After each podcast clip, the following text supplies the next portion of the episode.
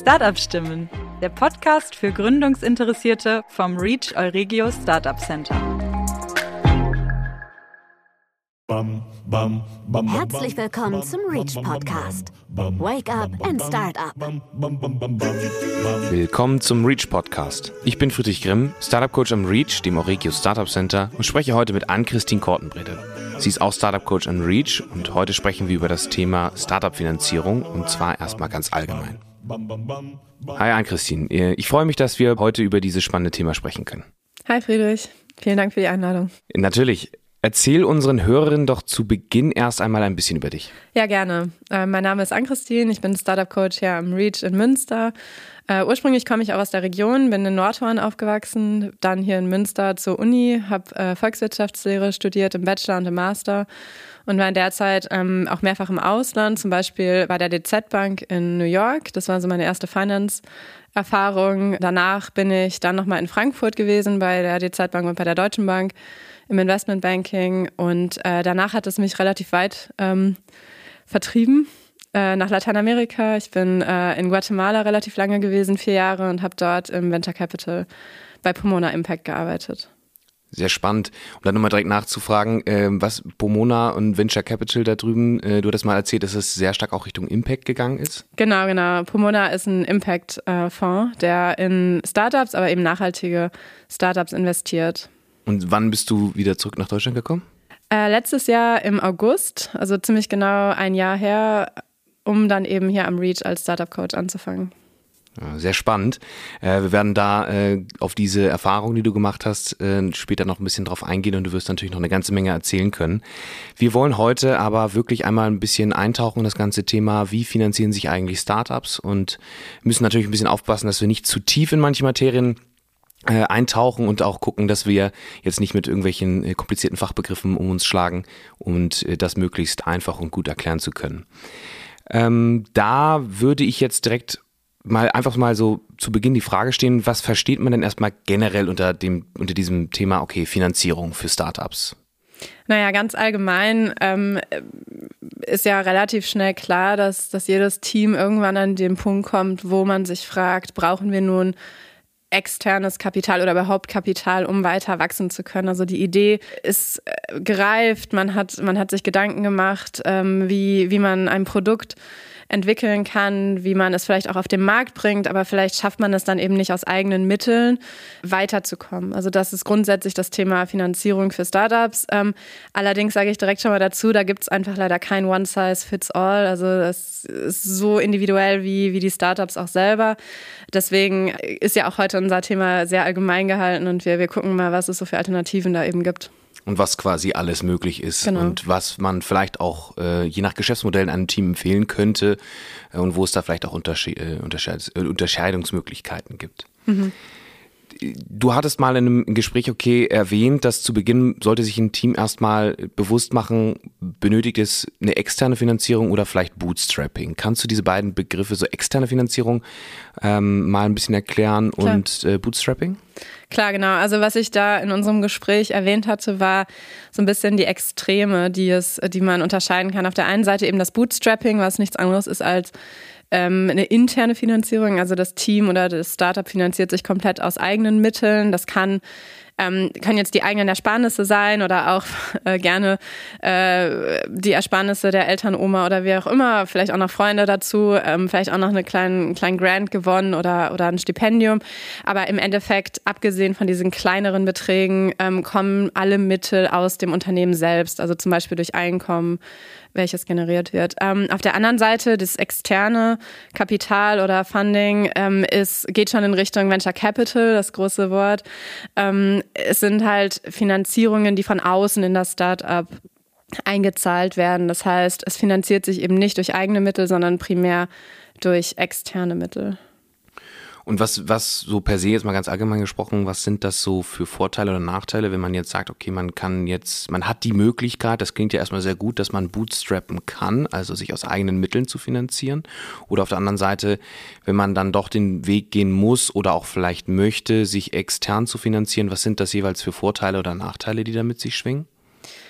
Das kann man gar nicht so ganz so kurz und knapp ähm, meistens zusammenfassen, weil das einfach auch sehr stark vom Businessmodell abhängt. Aber grundsätzlich, ähm, wenn man, also auf, auf der Bootstrapping-Seite, wenn man das, wenn das Businessmodell das hergibt und das kann, ist es natürlich eine, eine Freiheit, die das Team hat. Also man muss sich erstmal gar keine Gedanken um Fundraising machen, man muss sich nicht drum kümmern, man muss keine Zeit rein investieren. Man konzentriert sich quasi wirklich auf das Businessmodell, so wie es ist und äh, verschwendet sozusagen keine Zeit an irgendwie Investorensuche oder sowas in der Art. Ähm, man wächst organisch, das heißt, man hat die volle, volle Kontrolle darüber. Man wächst auch nicht ähm, vielleicht schneller, als man möchte oder dachte ursprünglich, was vielleicht über den einen oder anderen Kopf auch mal hinauswachsen kann. Ähm, genau, aber ähm, das bringt natürlich auch Nachteile mit sich. Also man ähm, kann eben in der Regel, also oft ist es so bei Bootstrap, Bootstrap Startups, dass sie eben nicht ganz so schnell wachsen können, wie sie vielleicht möchten oder dass sie eben nicht die Mittel haben, frei ähm, jemanden einzustellen, so wie man es gerne möchte, wenn man das Kapital hätte oder so. Also das, das ist so die, das sind so die großen Pros und Cons beim Bootstrapping, ähm, beim Fundraising wie ich eben schon gesagt habe, das Umgekehrte. Ne? Also äh, dagegen spricht natürlich die Zeit, die man da rein investieren muss. Also nicht jedes Gründerteam ähm, hat die Kapazität, wirklich sich voll auf Fundraising zu konzentrieren, ähm, was dann, was dazu führen kann, dass es mehr oder weniger erfolgreich läuft mit dem Fundraising.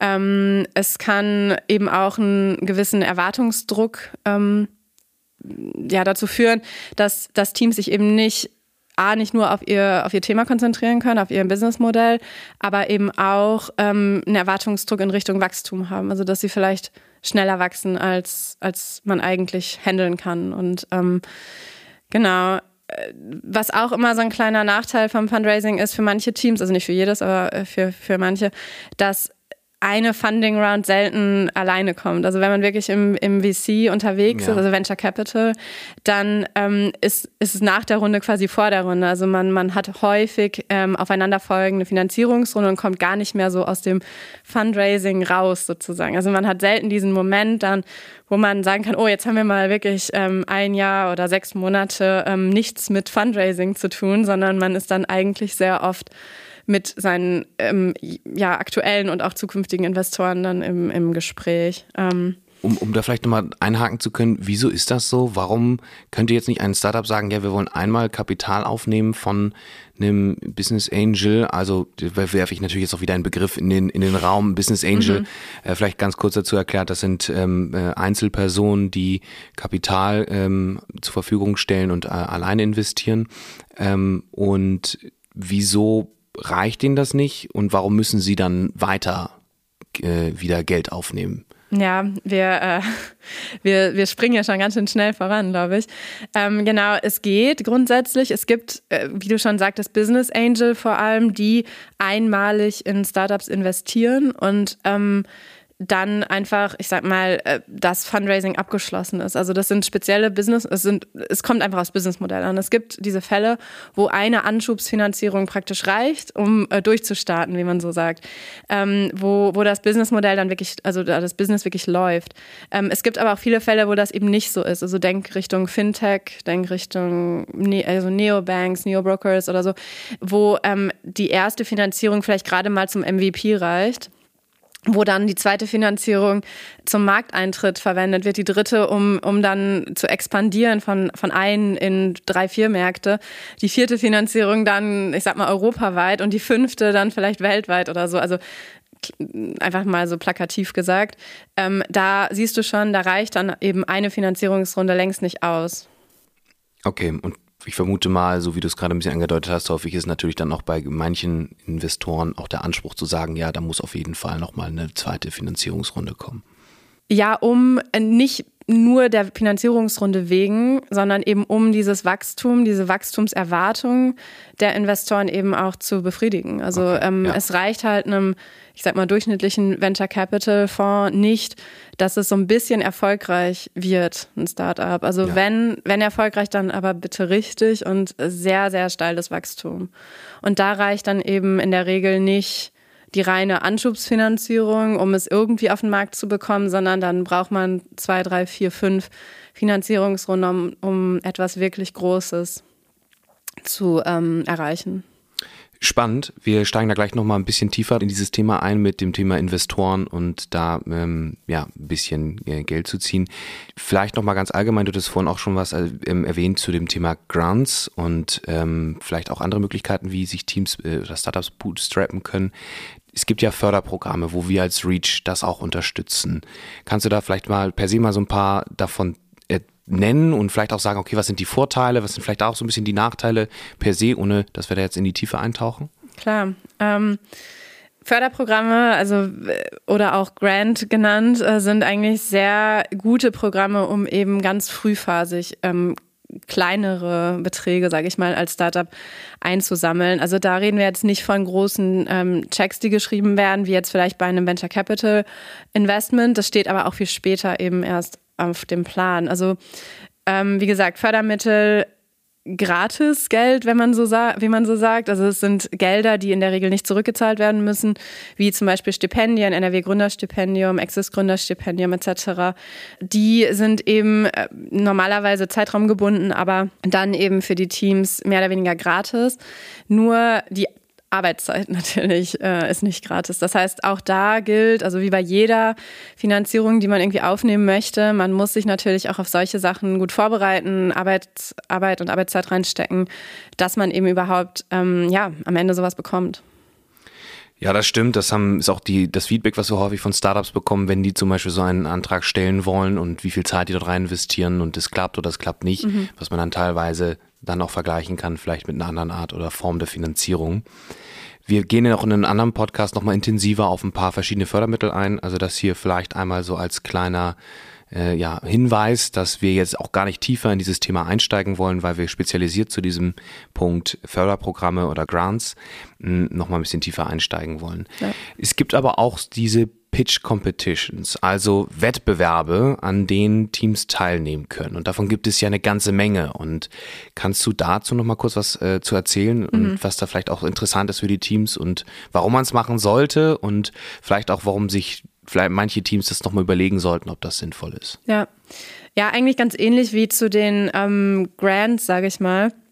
Es sind in der Regel kleinere Beträge, die aber doch relativ einfach, sage ich mal, also mit zwar einem gewissen Arbeitsaufwand, aber doch ähm, nicht, also relativ überschaubarem Arbeitsaufwand ähm, eben machbar sind, um so eine Anschubsfinanzierung eben ähm, zu bekommen. Also das sind dann keine riesigen Beträge, die ausreichen würden, um aus einer Idee irgendwie ein Unicorn äh, zu machen. Aber man kann damit schon mal die ersten Monate meistens, ähm, also als Gründerteam gut äh, klarkommen. Man hat ein erstes Budget ähm, und vielleicht sogar den ein oder anderen kleinen ersten Hire, also eine erste Einstellung vielleicht vorzunehmen, um das Team zu komplettieren. Also solche Sachen sind dann meistens über so ähm, ja, Pitch-Competitions und oder eben einem Grant möglich. Die Beträge oder konkrete, konkrete ähm, Competitions, ehrlich gesagt, da gibt es so viele und das hängt auch so stark davon ab, in welcher Branche man unterwegs ist. Also ähm, da gibt es wirklich Competitions für, für alle möglichen Arten von Startups, die dann unterschiedliche Preisgelder ausschreiben. Da müsste man sich als Startup einfach mal gut informieren, was in seiner spezifischen Branche einfach so, ähm, was es da einfach so gibt. Ja, gut, dass du es ansprichst, dass es so viele gibt. Wir haben tatsächlich eine Liste hier am Reach mit über 180 verschiedenen Pitch-Wettbewerben in ganz mhm. Deutschland. Und da, wenn man da mal raufschaut, ist es wirklich so, es gibt für jede Kategorie, für jede Unterkategorie, für den Bereich irgendwo einen Wettbewerb. So haben wir zum Beispiel auch hier in Münster das äh, Erzes Launchpad, das seit mehreren Jahren ähm, hier gehostet wird und wo die Teams natürlich dann auch, wenn sie die ersten Plätze belegen, äh, Geld gewinnen können. Und ein ganz interessanter Nebeneffekt ist natürlich auch äh, eine gewisse Bühne, die den Startups ja geboten wird. Genau, ja, neben, neben dem eigentlichen Funding kommt natürlich dazu, dass solche, solche Competitions immer gut für die äh, eigene ja, Außendarstellung ist. Und äh, besonders, wenn es natürlich ähm, Businessmodelle sind, die davon leben, dass man, ich sag mal, in Social Media oder, oder ja, den einschlägigen Netzwerken eben ähm, bekannt ist, da, da hilft das natürlich schon. Mhm. Genau. Und ähm Das ist immer ganz interessant, weil äh, ich, wenn man sich so ein bisschen überlegt, okay, es gibt, wird auch von größeren Unternehmen organisiert, die geben wahrscheinlich nicht nur Geld, sondern häufig dann natürlich auch deren Netzwerk und wieder und äh, zusätzliche Gutscheine, sage ich mal. Also bei ProSieben ist es zum Beispiel so, dass sie irgendwie so ein Werbebudget erhalten, was sie dann für Werbung nutzen können. Und da kommt eine ganze Menge äh, zusätzlicher Input immer noch mit rein. Ein, eine andere Möglichkeit der Finanzierung, die in den letzten Jahren sehr populär geworden ist, ist zum Beispiel das Thema Crowdfunding. Ähm, da werfe ich dir jetzt gleich direkt einmal rüber, aber nicht Crowdfunding alleine, denn Crowdfunding wird häufig dann in den gleichen Mund mal genommen oder relativ schnell auch mal verwechselt mit zwei anderen Begriffen, und zwar Crowdinvesting und mhm. Crowdlending. Äh, und wenn man da mal so ein bisschen mit dem Startup drüber spricht oder mit Personen, die es noch gar nicht kennen, dann ist da direkt äh, tausend Fragezeichen über deinen Kopf. Vielleicht kannst du da mal das auseinanderzerren, mal kurz erklären, was, wie, wo was bedeutet und ähm, was das im Endeffekt ist. Genau, gerne. Ähm, also Crowdfunding, ganz, ganz, das ist, glaube ich, das, was man in Deutschland noch am ehesten kennt, ist relativ einfach, äh, dass man quasi sein Produkt, in der Regel sind es eher Consumer Goods auf einer Plattform schon veröffentlicht und dass, dass Kunden quasi vorbestellen im Endeffekt. Also man zahlt vorab einen Preis für ein Produkt oder einen Service, den man dann, sobald das Produkt eben fertig ist, also ähm, man finanziert quasi diese Entwicklung vor, ähm, dann erhält man das Produkt auch. Also das ist eigentlich so gesehen einfach eine reine Vorfinanzierung von einem Produkt, ähm, was für die Startups halt ziemlich praktisch ist, weil man eben manchmal zum Beispiel im Consumer Good Bereich eben nicht das Kapital hat, eine Vorbestellung von, ich weiß nicht, 10.000 ähm, Artikeln zu tätigen, aber durch diese Crowdfunding-Kampagne hätte man eben das Geld vorher eingesammelt und kann es dann bestellen. Ähm, Crowd und Crowd Lending ist etwas anders. Also da geht es wirklich in die Richtung, ähm, einmal Eigenkapital investieren, also gegen Shares für ein Unternehmen. Was sind Shares? Äh, Anteile, sorry. Anteile.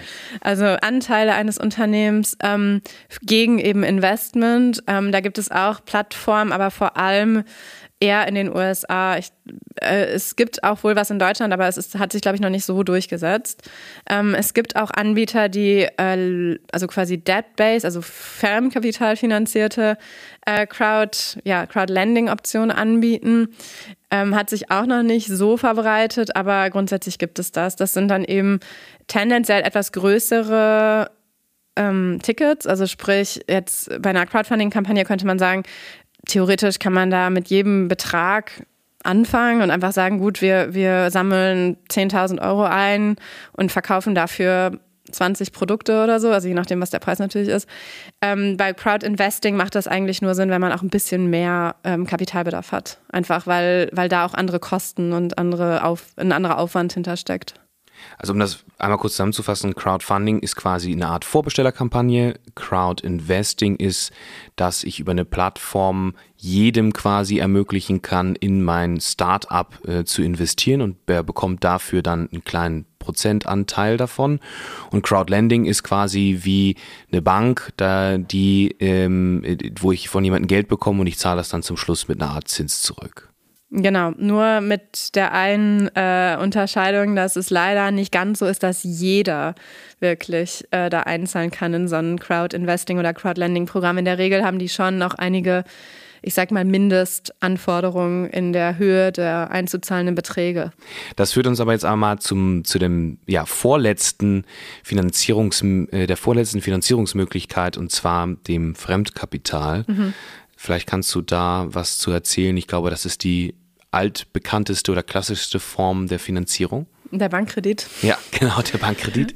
ja, wahrscheinlich ist es das. Ähm, wobei ich auch schon äh, ich kann das jetzt gar nicht anekdotisch so ganz zusammenkriegen, aber aus dem Studium gelernt habe, dass äh, auch die Eigenkapitalfinanzierung, also der, die Finanzierung gegen Anteile schon sehr, sehr alt ist. Also da gibt es äh, Historien aus dem frühen Holland, ähm, soweit ich weiß, muss ich nochmal nach, nachsehen und nächstes Mal erzählen. Aber genau, äh, Bankkredit grundsätzlich ist ähm, eine klassische Form der Finanzierung, allerdings weniger klassisch für Startups. Ähm, normalerweise würde ein Bankkredit so, äh, so, funktionieren, dass ein Unternehmen, also auch ein junges Unternehmen, eine gewisse ähm, wie sage ich das jetzt auf Deutsch, Traction äh, nachweisen kann. Das heißt, entweder, also Traction oder Assets. Das heißt, entweder ein Unternehmen bekommt einen Kredit gegen, ähm, gegen ähm, Wertgegenstände, also sprich Sicherheiten, also Land, äh, Gebäude, ähm, Maschinen. Maschinen, ja, alles Patente. Mögliche. Also alles, was, was irgendwie einen, Wert hat und man zur Not liquidieren kann. Das heißt, wenn die Bank ihr Geld nicht wiederkriegt, dann geht die mit deiner Maschine auf den Markt und verkauft die dann halt.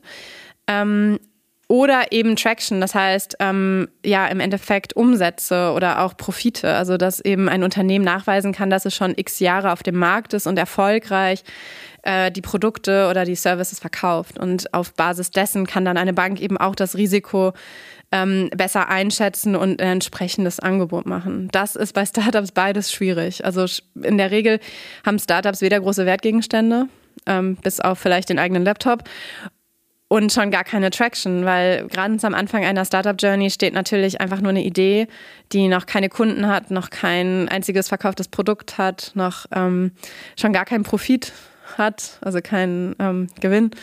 Das heißt, äh, in der Regel ist das eher schwierig. Es gibt immer mal wieder kleinere Ausnahmen, also was heißt immer mal wieder? Es gibt eine Ausnahme zum Beispiel von der KfW, ähm, da gibt es ein Startup-Programm, es gibt auch von regionaleren Banken immer mal wieder so ähm, spezielle Startup-Programme, die vielleicht niedrigere Anforderungen haben, wo man vielleicht auch über, ähm, ich sag mal, private ähm, Sicherheiten, also dass ich eine Bürgschaft oder sowas in der Art das machen kann. Aber es ist grundsätzlich eher nicht, ähm, ja, es ist einfach nicht ganz so trivial für Startups einen Bankkredit zu nehmen. Ja. Wir haben, wir haben ja hier in Nordrhein-Westfalen die NRW-Bank, die eine Förderbank ist, die da zum Beispiel auch sehr stark äh, unterwegs ist und ähm, ich glaube jetzt gerade durch Corona auch dieses Programm Startup Akut äh, rausgebracht hat, um dort eben auch über verschiedene Möglichkeiten relativ niedrigschwellig da Startups zu unterstützen. Das ist wahrscheinlich ähnlich dann, wie äh, die KfW das in manchen Programmen macht. Ähm, jetzt aber zu der letzten äh, Kategorie. Äh, wir hatten es ganz zu Beginn, sind wir schon einmal draus, äh, draufgekommen, äh, ist natürlich das Lieblingsthema von Ann-Christine, da sie natürlich in dem gesamten äh, Bereich Venture Capital und ähm, äh, Investoren unterwegs war. Vielleicht kannst du da noch mal eine ganz grobe Übersicht geben zu dem ganzen Thema ähm, Investoren, ähm, Investorinnen, äh, VCs. Wie kann man das ein bisschen unterteilen? Wie kann man das so ein bisschen einschätzen? Äh, ja, mein Lieblingsthema, genau. Ähm, also grundsätzlich, was ich eben schon mal gesagt hatte, VC, Venture Capital, es muss natürlich zum, zum Startup und zum Businessmodell passen. Das ist ganz, ganz wichtig. Also sprich, äh, Venture Capital Fonds investieren in Startups, die, die wahnsinniges Wachstumspotenzial haben, also hochskalierbar sind ähm, und innovativ sind. Ähm, auf diesem Markt gibt es also das ist ein großer Markt und auch ein sehr dynamischer Markt. Da gibt es jetzt nicht nur den einen VC-Fonds, die irgendwie alle gleich arbeiten, sondern ähm, was du eben schon angedeutet hattest, es gibt dort ähm, einerseits Angel-Investoren, die wir eben schon mal kurz betrachtet haben, die in der Regel relativ frühphasig in ähm, Startups investieren. Dann eben ähm, klassischer VC, der mittlerweile auch schon Seed-Fonds, ähm, also wo eben auch schon Seed-Fonds vertreten sind, die auch frühphasig investieren, dann so über die Series A, Series B, das sind eben Finanzierungsrunden, äh, Startups weiterfinanzieren. Dann gibt es dort auch auf diesem Markt Corporate VCs sozusagen, also so, so genannt, ähm, die sind so ähnlich wie normale Venture Capital Fonds, allerdings äh, aus einem Corporate, also aus einer ähm, aus einem bestehenden Unternehmen heraus investieren die in Startups. Ähm, genau.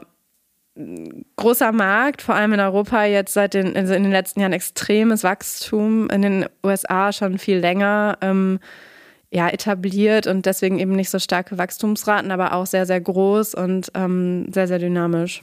Äh, um da vielleicht nochmal ein bisschen zurückzurudern, weil du jetzt auf einmal sehr viele Fachbegriffe in den Raum geworfen hast, Seed, Pre-Seed, Series A, Series mhm. B, äh, Corporate, äh, Venture Capital, äh, Venture Capital, Business Angels, also solche ganzen verschiedenen Unterteilungen. Vielleicht erstmal ganz allgemein, wir hatten es da vorher schon äh, bezeichnet, Venture Capital, wenn man das jetzt mal ins Deutsche übersetzen würde oder vielleicht einmal so erklären würde, könnte man ja vielleicht sagen, so Wagniskapital, also hohes Risiko. Vielleicht kannst du da die einzelnen Begriffe nochmal kurz ein bisschen für unsere Zuhörer und Zuhörerinnen auseinanderziehen, damit äh, das ein bisschen klarer wird? Ja, also die grobe, also das ist jetzt für alle diese drei Investoren, die ich gerade genannt hatte. Oberkategorie ist ja praktisch Eigenkapital und das ist natürlich Risikokapital. Das heißt, ähm, ein Investor investiert in ein Startup mit Eigenkapital. Es gibt keine Rückzahlung. Also das Startup, welches dieses Kapital erhält, hat keine Verpflichtung, das Kapital zurückzuzahlen. Der Investor wird zum Gesellschafter, das heißt, er wird Teilhaber an dieser Firma. Und ähm, ja, hofft eben darauf, dass es ähm, in ein, also dass es gut läuft in diesem Startup und dass es vielleicht in irgendwo zwischen fünf bis zehn Jahren ähm, zu einem Verkauf, also zu einem erfolgreichen Verkauf kommt, einem Exit sozusagen. Ähm, ja, genau, wie eben schon angedeutet, gibt es quasi drei große Gruppen von, von Marktteilnehmern in diesem ähm, sogenannten VC- oder Funding-Markt. Ähm, einmal Angel-Investoren, die hattest du eben schon mal erwähnt. Ähm, Angel-Investoren sind ja eben Privatleute in der Regel, die ihr privates Kapital, also wohlhabende Menschen, die ihr privates Kapital investieren in Startups. Ähm, da gibt es äh, also ganz, ganz unterschiedliche Investoren, die natürlich auch andere ähm, Fokusthemen haben. Also vielleicht sind es ähm, Entrepreneure, die selber in irgendeiner Industrie aktiv sind und eben auch in dieser Industrie weiter investieren oder eben ähm, also strategisch eher ausgerichtet sind. Dann gibt es welche, die ähm, rein finanziell eben investieren, ähm, also ganz unterschiedlich, tendenziell aber eher frühphasig. Das heißt, so in der Regel findet man Angel-Investoren in der ersten Finanzierungsrunde eines Startups wieder ähm, und auch im Verhältnis zu den anderen Investoren eben eher kleinere Beträge. Also wir sprechen hier so von, ich sag mal, ähm, etwas zwischen 100 und 500.000 Euro, aber kann auch weniger sein. Also kann weniger und mehr sein, aber so in der, in der Regel. Dann gibt es noch die äh, wohlbekannten Venture Capital Fonds. Das sind eben die ähm, Unternehmen, die institutionelle Gelder, also in der Regel von größeren Investoren, Gelder bündeln in einem Fonds und das dann eben in Startups investieren, in der Regel über fünf Jahre. Ähm, diese, diese Fonds sind in der Regel deutlich größer und professioneller als jetzt ein Angel Investor zum Beispiel. Das heißt, es gibt ein Investment-Team, es gibt ähm, verschiedene Partner, die dann im Endeffekt zusammenarbeiten und diese Gelder eben investieren. Als letztes gibt es noch äh, Corporate Venture Capital Fonds.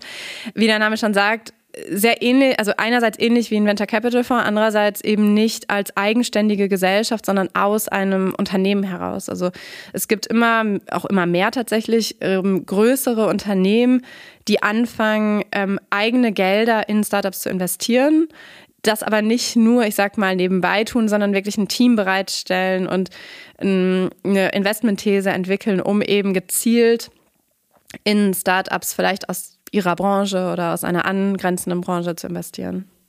Jetzt haben wir einmal alle Finanzierungsmittel so oder Finanzierungsmöglichkeiten durchgesprochen oder mal kurz angerissen in viele dieser einzelnen Bereiche, also auch das Thema Venture Capital machen wir nochmal zusätzlich ein Gespräch, wo wir dann nochmal richtig tief einsteigen werden. Vielleicht aber an dieser Stelle nochmal einen allgemeinen Überblick über alle Möglichkeiten. Ähm, da du dich natürlich damit äh, auch sehr auseinandersetzt, kannst du bestimmt ganz gut abschätzen, was ist eigentlich so das beliebteste, was wird am häufigsten genutzt äh, von den Teams ähm, und wie hat sich das vielleicht auch in der Vergangenheit bis zu jetzt irgendwo verändert und was sind eigentlich jetzt gerade auch die Finanzierungsmöglichkeiten, die gerade wahnsinnig am Wachsen sind. Mhm.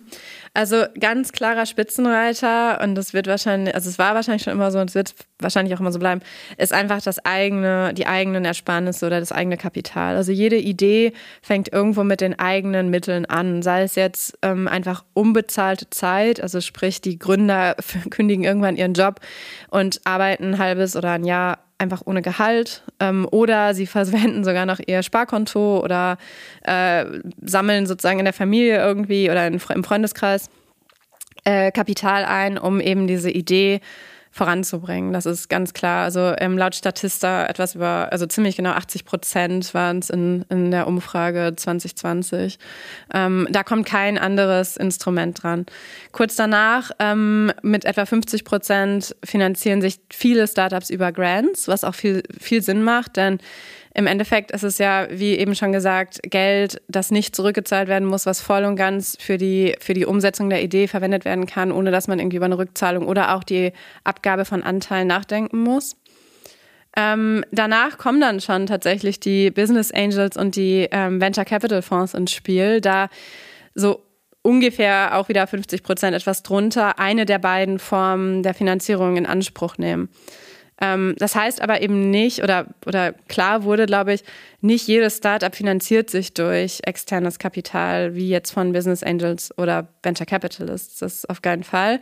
Ähm, für viele Startups bleibt es auch tatsächlich dann bei einer Runde. Nicht, weil das vorher so geplant war immer. Also bei, bei manchen, wie du weißt, ähm, klappt es auch einfach nicht weiter. Also ähm, nicht jedes Startup schafft es quasi zum, zum großen Erfolg. Natürlich, klar. Ähm, und wie du ganz am Anfang gesagt hast, es gibt es ja auch Fälle, wo tatsächlich eine Anschubsfinanzierung reicht. Also wo man wirklich mit in der Regel einem Business Angel zusammenarbeitet, einmal An Anschubfinanzierung macht und danach ähm, das quasi läuft. Ähm, es sind in Deutschland in 2020, also auf den Daten vom letzten Jahr, aus etwas über 9500 Startups ähm, sind tatsächlich nur 23 in die Series D-Phase gekommen. Also das ist jetzt natürlich auch wieder ein neues Konzept jetzt hier zu sagen, okay, was ist eigentlich eine Series D? Aber das ist so in der Regel die vierte, fünfte Finanzierungsrunde eines Startups. Ähm, das heißt, wirklich längst nicht alle machen diesen kompletten äh, Funding-Durchlauf von, von Seed bis Series C, Series D. Bis zum Ende, ja. Mhm. Vielleicht eine letzte Frage noch, um einmal so ein bisschen einen kleinen Out, äh, Ausblick zu geben oder auch mal einen kleinen Einblick zu geben, was wir hier am Reach eigentlich machen und wo wir unterstützen können. Vielleicht kannst du da mal kurz ein bisschen was zu erzählen, wo wir Teams, Startups, die zu uns kommen, helfen können in diesen verschiedenen Bereichen der äh, Startup-Finanzierung. Ja, gerne. Was was ich immer wieder versuche mit den Teams, ist überhaupt erstmal darüber zu reden, wo sehen sich die Teams in dieser, in dieser Konstellation. Also es gibt halt einfach Geschäftsmodelle, wo, wo relativ schnell klar wird, da braucht man eigentlich gar keine externe Finanzierung, weil die schon so weit sind mit ihrem Produkt und es auch nicht so ähm, große weitere Entwicklungskosten oder, oder Investitionen gibt, die wirklich ein, ein komplettes, also eine, eine wirkliche Funding-Historie oder Funding- ähm, äh, Runden, also mehrere Runden von Fundings rechtfertigen würden. Da reicht dann in der Regel entweder das eigene Kapital, die Stipendien in Kombination mit noch vielleicht einem, einer Pitch-Competition oder so oder äh, und oder eben einer ähm, ja, Investition, die vielleicht strategisch eben getrieben von einem Angel Investor gemacht werden kann. Ähm, bei, also das ist so der erste Step eben, ne? das herausfinden, brauche ich das oder brauche ich das nicht. Das ist eine Sache, wo ich, wo ich gerne unterstütze. Ähm, des Weiteren dann, wenn man das Gefühl hat, okay, das ist ein Businessmodell, welches eben mehrfache Finanzierung braucht, also in Richtung Venture Capital geht, dann natürlich gucken, okay, können wir das irgendwie quantifizieren? Also wir arbeiten oft am, am Finanzmodell, das ist quasi eine ja nichts anderes als eine, Vor eine, eine Schätzung oder Vorhersage der, der Cashflows, also der, der Einkünfte und Aus, äh, Kosten, Auszahlungen, wie auch immer, äh, der nächsten Jahre, um einfach zu gucken, was wären denn diese Finanzierungsrunden, die dann in der Zukunft stattfinden würden. Und dann eben auch zu gucken, okay, wenn jetzt die erste vielleicht in sechs bis zwölf Monaten ansteht, laut diesem Plan, äh, wie bereitet man die am besten vor? Also wie kann man sich darauf vorbereiten, dass man eben ähm, anfängt, mit Investoren zu sprechen, dass man ähm, anfängt, ja, Dokumente vorzubereiten, die, die ähm, Finanzierungsrunde zu quantifizieren und so weiter. Also es ist ein riesen, ein riesen Thema und das ist auch nicht, nicht mal eben gemacht. Also man sollte da wirklich viel Zeit für einplanen und viel, vor allem sich sicher sein, dass man das eben so ähm, machen möchte, aber dann können wir da natürlich gerne unterstützen. Und du sprichst das Thema gerade an, dass das ein Riesenthema, also dass es ein riesiger Block per se ist und das ist genau das äh, nächste Thema für an, äh, an dem Podcast, wo wir wirklich da dem Thema Venture Capital und so eine Vorbereitung da einsteigen werden. Äh, ja, Ann-Christine, vielen Dank, dass du uns heute das Thema äh, Startup-Finanzierung so ganz allgemein mal auseinandergezogen hast, eine ganze Menge Punkte schon erklärt hast und äh, ich freue mich, dass wir uns dann äh, zeitnah zu dem Folgepodcast zum Thema Finanzierung oder Startup-Finanzierung dann sehen werden. Vielen Dank, Friedrich. Und wir hören uns das nächste Mal wieder zu einer weiteren Folge des Reach Podcast. Bis dahin, lasst uns die Ärmel hochkrempeln und packen wir es an. Das war der Reach Podcast. Create Future Together.